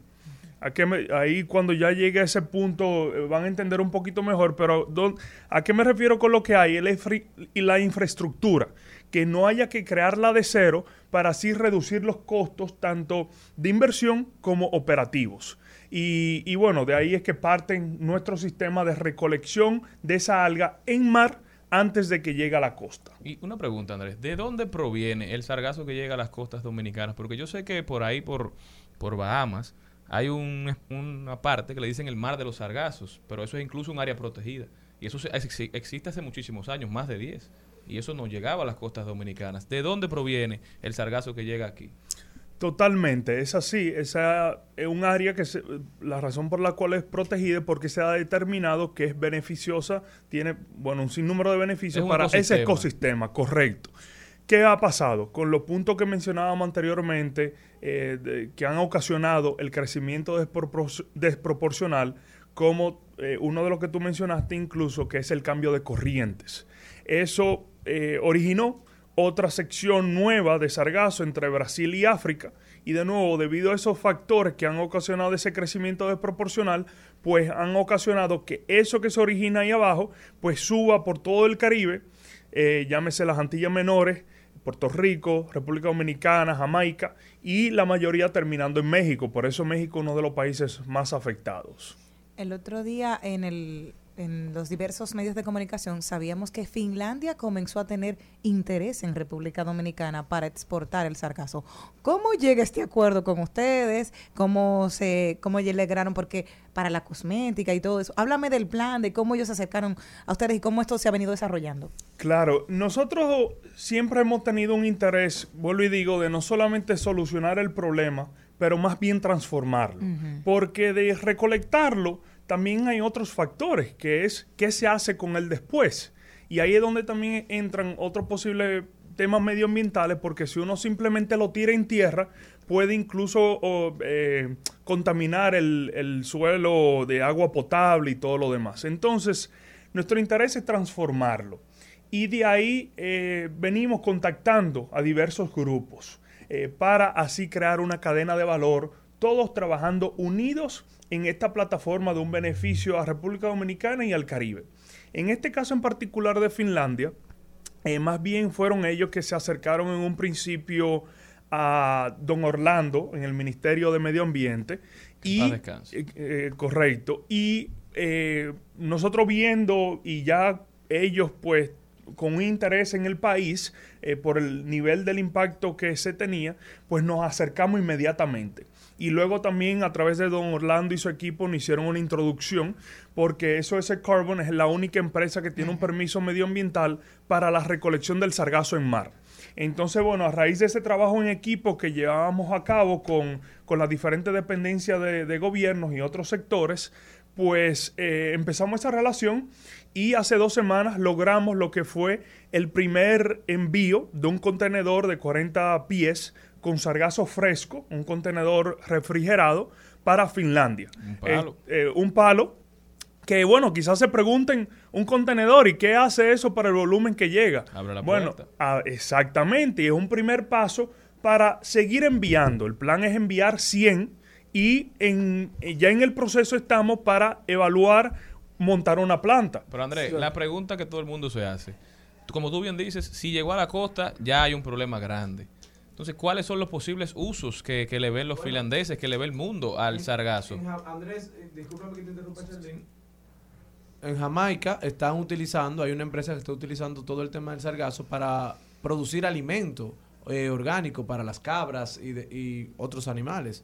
O sea que ya diversos países han buscado soluciones a esto. Por ejemplo, aquí el CODES, no sé si sabes lo que es, sí. que es el Consejo Económico y Social, eh, está elaborando también una, un proyecto que también fue acompañado de Don Orlando con todo el tema del sargazo. Entonces, ¿cuál es el futuro del sargazo? Ya está, no va a desaparecer. ¿Qué podemos hacer con él? Totalmente. Eh, por eso de nuevo nosotros insistimos en las diferentes fases que se deben dar.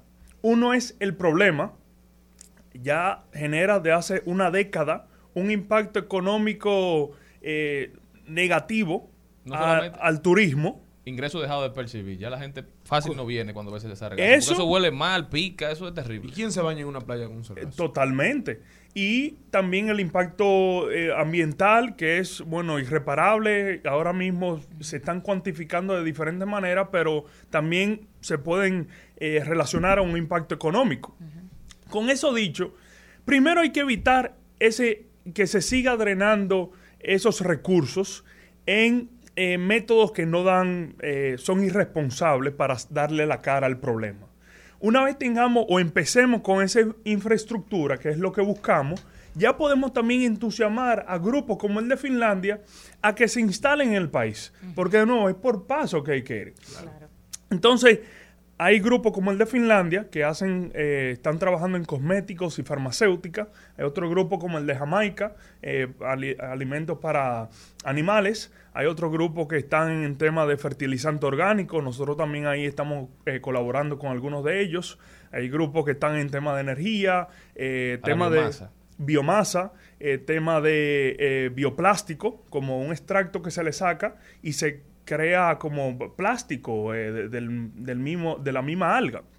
Y nosotros también tenemos una tecnología que es para llevarla a alta mar, esa alga, hundirla y así obtener reducción de carbono y metano, que se puede lograr eh, vender en lo que son los mercados internacionales para lo que es la remediación del cambio climático. Y recordar que el sargazo luego que se descompone se convierte en un enemigo de- de- del mar porque produce la muerte de muchísimas especies marinas, eh, su descomposición, por todo lo, lo que sale de esa descomposición. Total. Actualmente, ¿cuánto ustedes, porque mandaron un furgón para Finlandia, pero cuánto están ustedes recolectando cuando, cuando hay sargazo? O sea, en temporada alta.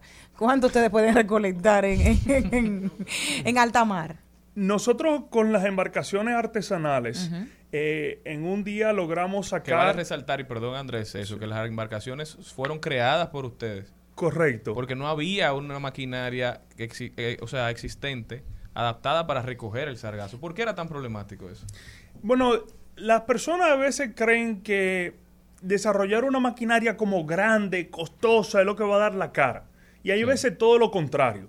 Es mejor usar los recursos, como ya anteriormente mencionaba, usar los recursos que tiene cada país, eh, en el Caribe, especialmente las embarcaciones artesanales, y más que nada también los pescadores, que son los mismos que conocen dónde se va a operar. O sea, ¿quién mejor que ellos? Y así darle un empleo también formal. O sea, en un ganar-ganar, una estructura de ganar-ganar en todos los en sentidos. stakeholders ¿Y del cuánto, proceso. cuánto recogen Total. ustedes? Entonces recolectamos en un día, ya hemos logrado sacar más de, para que entiendas el volumen, 80 camiones Daihatsu de carga, con una sola embarcación. Con una sola. En un día de trabajo, o sea, siete horas laboral. Eh, mucho. Es Mucho. lo que te estoy diciendo. En tema de volumen. En tema de... puede. Sí. Pero qué bueno. Andrés, que ustedes han logrado y están desarrollando una plataforma para que un problema pueda ser una solución a otros problemas y pueda generar riquezas y desarrollo en muchísimas comunidades del país que tanto lo necesitan porque recordemos, señores, que todos esos pescadores que viven y conviven a la orilla de, de lo- de los mares son extremadamente pobres. Son comunidades pobres que si tú lo concientizas y entienden el valor y entienden que ese problema que se está produciendo en nuestras playas es dinero, dinero para, para su familia, dinero para su desarrollo, yo creo que vamos bien. Y mira, te comento que en solamente de operar en todo Punta Cana, que son un estrecho de 45 kilómetros, sin mencionar otros territorios como Barahona, Miches, que que Miches, que, tiene se- ya ha estado llegando, eh, Samaná, pues podemos generar más de mil empleos. Wow. Y eh, también esos pescadores, en tiempo que no hay sargazo, hoy, por ejemplo, esta semana, te comento, ahí me, me mandaron hoy unos videos, que lo, lo- lo hemos entrenado para reparar los equipos nuestros. O sea, la malla como eh, el medio de recolección del sargazo que utilizamos, que utiliza parte del sistema mallas, hay veces que se ven maltratadas, se rompen Claro. de alguna forma, como es natural. Y ya lo- los mismos pescadores saben repararla. Ahora, esta semana, también mañana, empiezan a armar una de cero. Y eventualmente lo que queremos es incluso hacer esos equipos aquí, donde hoy por hoy lo hacemos en Florida. Entonces, de nuevo, es un- una estructura ganar-ganar para todas las partes. Y de formación. De O sea, formación. tiene una, una buena cantidad de... eh, una buena propuesta formativa también. Eso Eso crea un ecosistema económico ahí productivo en pro del país y en pro de, de todo el mundo, porque al final eso va a llegar a diferentes lugares donde puede ser aprovechado. Andrés, muchísimas gracias por haber estado con nosotros. Felicidades por el trabajo que están realizando. ¿Cómo puede la gente ponerse en contacto con ustedes si tiene alguna inquietud, si tiene alguna propuesta? O si vive por una playa y es- ahí hay Claro. sargazo. Claro. Ahí, el- a los que viven por playa, tenemos un hashtag eh, Sargazo Reporte. Y eso lo que nos ayuda es a crear un poco de conciencia alrededor del tema. Eh, gracias de nuevo a usted por ser parte de esa voz y, y, bueno, ya toma de acción porque de nuevo lleva este tema una década. Y todos los actores unidos es la única forma que pod- podremos darle frente de la mejor manera. Ahí Jenny me manda muchos mensajes, o sea que también por nuestras redes, at SOS Carbon, eh, enferma pues por eso. favor nos contactan. Eh, No o es sea que- acosándolo. Ti no No, no es No, no, no. acosándolo, Eh, señores. sobre- No, ¿Quién, habló de acoso? No, ey, Pero ¿Quién que habló de acoso es para que lo sigan haciendo. Claro. Aquí van a los invitados. Claro, dale ahí, eso es, eso es parte de. Y me manda cosas y así, mire, No, así le da el se tiempo. entera. Yo, yo no sé cómo le da el ¿Y tiempo. a porque tú todo vas a el la playa? lo Ni a mí tampoco, porque mira, hay veces que les respondo dos días después, pero ella me entiende. Sí, Pero sí. mira, Si te escribe otra vez. Espero Sí. que, Con que el. Estado Dominicano y el gobierno, cualquiera que sea, ponga los ojos en proyectos como ese que benefician tanto al país y han recibido, has mencionado eh, que han recibido de una manera u otra apoyo o guía estatal, que es lo que uno necesita en este tipo de emprendimientos. Pero hay muchas instituciones que pudieran estar involucradas en lo que ustedes están haciendo de apoyo, de seguimiento y quizás hasta de financiamiento. Total, gracias por plantearlo de esa manera, porque efectivamente eso es lo que buscamos, que cada quien aporte lo que pueda. Y obviamente sabemos cómo se manejan las diferentes instituciones, no es que estamos, vamos a decir, eh, solicitando algo que no pueden hacer, pero hasta guía que nos den en el proceso o hasta incentivo para que este grupo como el de Finlandia se, se entusiasme aún más de venir al país, pues yo creo que podemos dar un poquito más de cada uno y así darle eh, frente eh, de, de una forma más amplia a lo que ha sido el problema. Gracias por hacer ese planteamiento. Muchísimas gracias Andrés Bisonó por haber estado con nosotros. Vayan todos a seguir SOS Carbon y manden su información. Si encuentran Sargazo, el hashtag es Sargazo Reporte. Andrés solamente está recibiendo mensajes de Jenny. Ayúdenlo, por favor. Nosotros continuamos. Estás escuchando Al Mediodía con Mariotti y compañía. Rumba 98.5. Una emisora. RCC Media. Seguimos, segui- seguimos con Al Mediodía, con Mariotti y compañía. Estamos de vuelta, mi gente, y ahora nos vamos con una invitada muy especial. ¿Quién tenemos ahí, Jenny? Nuestra querida Verde Esperanza creo que anda vestida hoy, trayendo toda su energía hermosa, vinculada con la naturaleza, con la madre tierra y con la paz y serenidad que solo dan las cosas verdes. Nuestra querida Angelita García de Vargas. Hola, muy buenas tardes a todos mis queridos amigos y radios oyentes. Aquí inicio eh, mi reflexión desde mi alma en el día de hoy. El mejor estilo de vida es el que se vive pensando positivamente. Todo en esta vida empieza con un pensamiento. Como yo pienso, estoy diseñando mi vida. Como yo acciono, estoy generando consecuencias. Aquí entra la gran ley del karma. Por eso me ocupo de aprender a discernir entre lo que es realmente importante para mí y aquello que debo de soltar. Pues soltando también se gana. Eso lo entienden los seres con buenos niveles de evolución. Aquí les cito reflexiones del maestro Swami Guru de Varan y son las siguientes. Lo más importante en la vida del ser humano es aquello que le conduce a la sabiduría. Cualquier persona puede ser rica, por más ignorante que sea, pero no todas las personas pueden ser sabias. Él dice, piense en cuántas palabras positivas usted dice al día. Piense en cuántos pensamientos elevados emite su mente diariamente. Magnífica reflexión que todos debemos de hacer en el día de hoy. La repito, piense cuántas palabras positivas usted dice al día. Piense cuántos pensamientos elevados emite su mente diariamente. Y siempre les recuerdo que hablar con la verdad y actuar con rectitud genera paz y armonía interior. Por eso cada día me ocupo de ser mejor que yo misma. Y para finalizar, les traigo otra magnífica reflexión del maestro Swami Guru de El desapego y el discernimiento son como las dos alas de un pájaro. Ambas son necesarias. Ningún pájaro puede volar sin alas o con una sola. Así, nadie puede llegar a la liberación final con apego y sin un sutil discernimiento. Swami Guru de Ganan. Así finalicen el día de hoy mis reflexiones desde mi alma, desde mi amor, Angelita García de Vargas.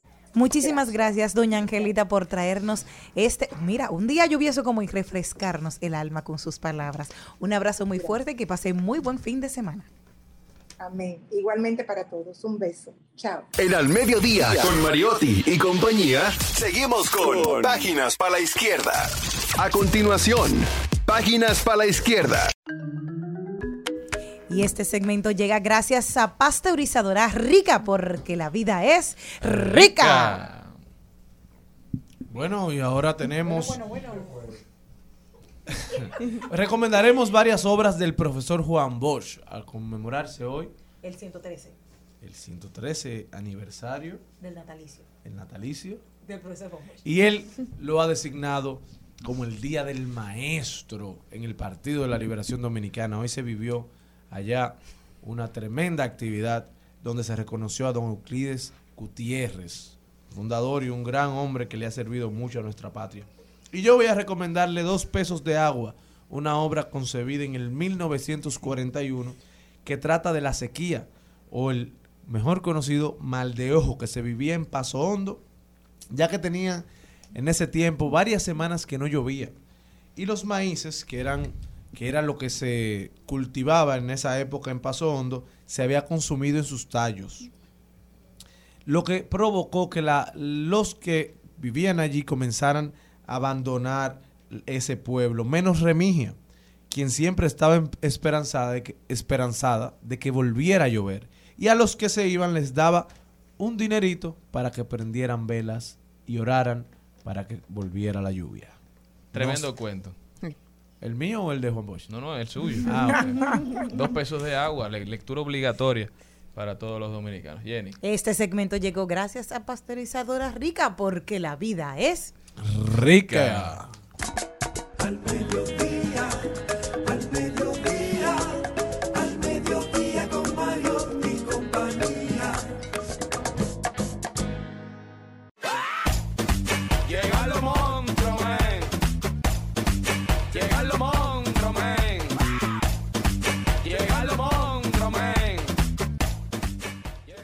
Elizabeth Martínez está con nosotros. Bienvenida, Elizabeth. Muchas gracias. Hoy día lluvioso. Sí, sí. Aguacero. Sí. sí. Elizabeth, cuéntame qué tenemos para ahora. Ayer estábamos hablando de lo que pasó con Airbnb, que prohibieron las fiestas en los alquileres de manera ya definitiva. Mm, van a Eso no venir es lo muchas que piensan los usuarios de la plataforma. Sí. Pero hoy tú, tú traes otro tema, Elizabeth. Sí, yo traigo un tema hoy porque me está llamando mucha gente. Tú sabes que con esto de los aumentos de los de las propiedades y gente que compró en construcción, no nos preparamos para los imprevistos. Y aunque ya tú sabes que la compra viene con aumento, la gente no se prepara. No tiene, no lee las letras chiquitas que vienen en los contratos. Los contratos te dicen clarito, clarito lo que va a pasar. Vienen aumentos por los materiales de construcción o vienen aumentos por la tasa del dólar o ambas cosas. Entonces tú tienes que estar con una previsión, que son siempre los consejos que se dan. Pero parece que tenemos una confianza muy grande en nuestras capacidades y seguimos actuando, porque esto no es nuevo. A través de los años siempre hay aumentos en los apartamentos que se compran en construcción. Entonces, ¿cuál es la cuestión? me llaman, me presentan su contrato, pues yo le digo, déjame ver qué dice tu contrato para ver, porque te dicen, yo voy a cancelar y voy a ir, y no es tan fácil tú tomar una decisión de cancelar, porque un contrato firmado entre partes es un acuerdo para cumplirse, eso es un matrimonio, Vinculante. para que sepas. Entonces no es tú pararte y decir, yo no puedo pagar, porque desde que comienzas a incumplir, yo no soy abogada, pero desde que tú comienzas a incumplir, hay penalidades que se tienen que cumplir porque esto es una cuestión de doble vía en una comunicación que normalmente entonces no se tiene. Hemos encontrado que el comprador firmó, se desaparece. Y estoy hablando con muchos constructores porque también tam- no tienen como algo de relaciones públicas que deberían de tener para llamar a sus 200 eh, compradores. Pues llama a tus 200 compradores y manténlos informados. ¿Y de qué está pasando con la obra? Con todo, no- con todo. O sea, hay gente que compra en preventa y no sabe qué está pasando porque es una preventa, todavía faltan los permisos, faltan autorizaciones, pero mantenga a la gente en comunicación. Entonces comienzan discusiones. Pero hablando sobre esto, estas cancelaciones de contrato, no es tan fácil tú pararte y decir, cancelo, devuélveme mi dinero. Desde que tú dejas de pagar, porque tenemos gente que deja de pagar, porque dice, yo no veo que suban, voy a dejar de Yo soy pagar. uno de esos. Mucho cuidado, cariño. ¿Por qué? Porque estás incumpliendo una parte y vas a tener penalidades. Y tú lo sabes, cada, contra cada, cada ingeniero tiene un contrato. Y cada contrato, por su naturaleza y experiencia vivida por el ingeniero, es que pone las cláusulas que le convienen de acuerdo a sus experiencias. Ningún contrato es igual. Y aunque tienen ciertos puntos que sí son am, parecidos en cuanto a penalidades y eso, hay penalidades que te dicen tan sencillo que se van a quedar con el 30, po- eh, con el total de tu separación, comenzando. Pero yo me le mudo en el lobby. Bueno, hijo, eh, con el total de Pero tu es lo se- que queremos es tu evitar. contrato. Es tu contrato que tú tienes que verlo y amarlo. Porque normalmente hacemos, no, tú sabes qué pasa, que hacemos una fiesta y nos olvidamos que el momento de la firma de un contrato como un matrimonio, que todo el mundo tiene que estar callado, atento. Y de acuerdo con lo que se va a firmar. No puedes firmar eh, eh, con algo que te llame la atención, con un tilín que te esté picando. Por eso hay que leerlos, hay que asesorarse, porque no son contratos eh, de adhesión, no, No. son contratos como cuando tú vas a un banco. No. O sea, tú tienes la posibilidad de modificar el contrato, de, de hacerle moverlo. arreglos, de hacerle acuerdos. Pero quiero que comencemos con esta parte. Todo ingeniero propone una forma de pago, que normalmente La decimos que, son leoninas. Los ingenieros te ponen un 45% de pago para que tú cojas la diferencia con financiamiento. Ahí está el aumento. Te está diciendo en sus palabras escritas, dame todo este inicial para que te puedan prestar y no te me vayas. Lo que pasa es que comienza una conversación, el banco dice, yo te presto el, mo- el 90% de tasación, el 80% de tasación, y tú dices, espérate, yo no tengo por qué dar todo este 45% si yo el banco me presta el 80%. Entonces comienzas a rejugar, pero se te olvida, de nuevo lo digo, esa parte de los aumentos y los imprevistos. Te atrasaste, posiblemente algún ingeniero tal vez te diga, yo te voy a cobrar un interés mensual del 2.5 o un 3% por cada mes de atraso, más tu cuota que tienes que pagar. Y eso va aumentando, es una bolita de nieve que va creciendo y tú no te estás dando cuenta porque tú estás esperando que pongan blogs. Entonces no te puedes quejar porque tú estás incumpliendo. Yo le digo a mis clientes, paga y que no falte comunicación de tu parte. Si no te hablan de allá para acá, entonces tú la puedes justificar. Yo te llamé, yo te escribí, tú no me respondiste. Yo tengo Bueno, mi mira, pago 11 qué del bueno que 11 del tratas 18. este tema hoy porque, por ejemplo, yo invertí hace dos años en un apartamento y yo decía, yo paso por ahí y no se ve nada. Ya, son conversaciones que tú debes de Es tener. el hoyo y el hoyo. Entonces, Hoyo profundo, ¿eh? Entonces, como cliente que no tengo conocimiento del sector eh, de ingeniería, de construcción, digo, conchale, no estoy viendo el, el dinero que he invertido, no lo veo, o sea, no veo el crecimiento. Ya ahora se ve un poco, entonces ya ahora voy a volver a comenzar a pagar. Ponte al día, no es, no es comenzar a pagar, es ponerte al día de acuerdo a lo que tú estabas en esta fecha.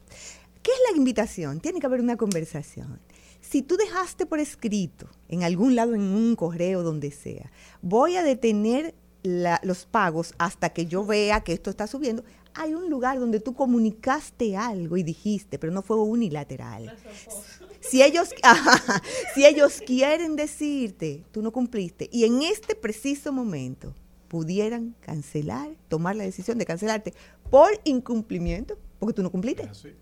Tú no cumpliste. Ellos y, y están ellos están en el tiempo de cumplir, porque aunque por cómo va, yo sé que no me van a cumplir En la fecha en la establecida. fecha, pero todavía no ha llegado. Pero hay una cuestión dentro del contrato te habla de que ellos está, ellos tienen como la- los carros de carrera, ellos tienen el, el acelerador pisadito. Su interés Desde que a mí me den los permisos, porque posiblemente, no lo sé, tú compraste en una preconstrucción. Es decir, desde que comenzaron a decir, ahí va a haber un proyecto, tú comenzaste a dar, porque te convenía la forma de pago. Claro. Entonces ellos no tenían las autorizaciones, pero ya tenían el proceso. Entonces necesitan autorización de obra pública, posiblemente de medio ambiente, y eso no se da de un día para otro.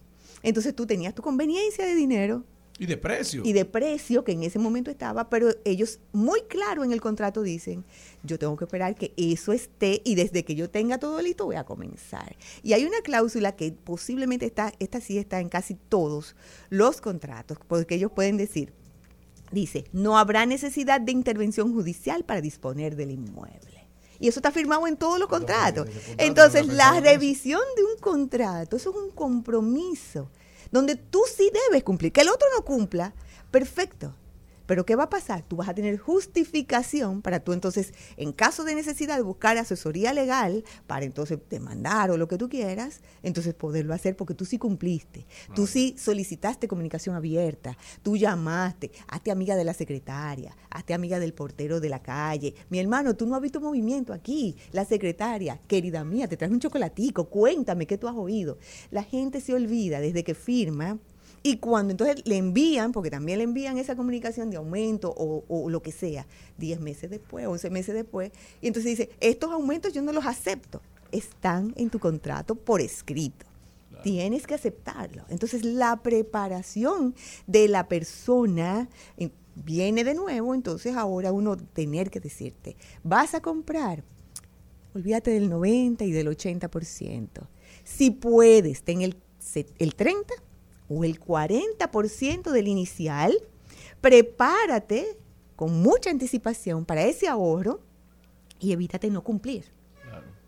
Y entonces, la mirada de las obras, ahora viene todavía mucho más, porque los aumentos van a seguir en algún momento en todas las, porque ningún ingeniero tiene el poder de decir, no me aumentan el, el cemento, no me aumentan el blog, no, me aumentan la varilla, no puede. las tasas de interés La- entonces- también. Entonces, con más razón en este preciso momento, tú de manera responsable, pues quieres tener tu casa, haz el esfuerzo del 40%. Pero quiero traer también la mirada a mis compañeros cerradores inmobiliarios. Esto es un compromiso con una persona que está comprando. No meter a una persona en un hoyo que tal vez le dañe su reputación financiera por el resto de su vida. Porque desde que tú caes en esas compañías que marcan tu récord, Claro. son 10 años para salir de ahí. Por no cumplir. Porque tú no cumpliste. Eso afecta tu y te acceso afecta. a crédito. Entonces, en todos los sentidos. es asesorar de manera responsable, porque nosotros somos parte de todo ese sistema financiero. Igualmente los bancos. Dejen de estar diciendo que prestan el 90 y el 80% y comiencen a exigir a los mismos tasadores que tasen con mucho mayor responsabilidad un inmueble y asimismo que tasen y que presten en can- ok, no, yo te presto de ese inmueble de un millón de pesos y yo te presto 600. Tú tienes que buscar 400 donde sea. Si no, no es el Si no, no es el tuyo. Entonces muévete a uno de 800 para que te- yo te preste los 600 que te sigo prestando y ya lo que tienes que buscar son 200. Pero mira, Elizabeth, a raíz de que tratas eso, también me surge y, y veo la necesidad de, lo, de que ustedes, lo que se dedican a vender esas experiencias, pero también a cerrar esos contratos, también que hagan la labor de... Porque ustedes son los, los intermediarios entre el ingeniero y el cliente. También que a los clientes lo pongan claro en buen dominicano de cuáles son los riesgos, porque no estamos, no estamos criados para leer contratos. Yo lo sé. O sea, no tenemos esa, esa, esa cultura que está, es incorrecto, pero es lo que tenemos. y para mucha gente ese es su primer contrato. De toda la primer contrato vida. de envergadura que Pero- va a firmar y se deja y también es el- el- la agobiar. de un sueño. O sea, un apartamento es la, el- la propiedad más importante de una No, y uno confía y se, se, se lleva de, de los constructores. Pero ahí hay una herramienta que se llama Strente, que pregúntele a su constructor, a quien usted le va a comprar, ¿qué es eso? Si hay buena fe en la fecha de entrega, usted perfectamente puede establecer un Strente ahí. Si se atrasan con el pago, si se- atrasan con la entrega, ahí inmediatamente ellos van... ahí hay una reducción del precio. Se establece un monto y por cada Sí, día que ellos se pasen, eso se les resta a usted de lo que usted le debe a ellos. Pero son también tiene que acuerdos, pero son acuerdos Claro. y son conversaciones honestas y abiertas. Y eso que tú hablas de la, de la asesoría, sí, pero también eh, la persona tiene que buscar quién es que le va a acompañar en ese momento tan importante. Tú no vas a cualquier médico y esta es la salud financiera. Muchísimas gracias a Elizabeth Martínez por haber estado con nosotros. Elizabeth, ¿cómo puede la gente continuar esta conversación contigo? Elizabeth Martínez Rima, que estoy a la orden en cualquier red social. Ella no lo va a dejar firmar sin antes decirle los, las implicaciones. Nos fuimos. Hasta aquí, Mariotti y compañía. Hasta aquí, Mariotti y compañía. Hasta mañana. Rumba 98.5, una emisora RCC Media.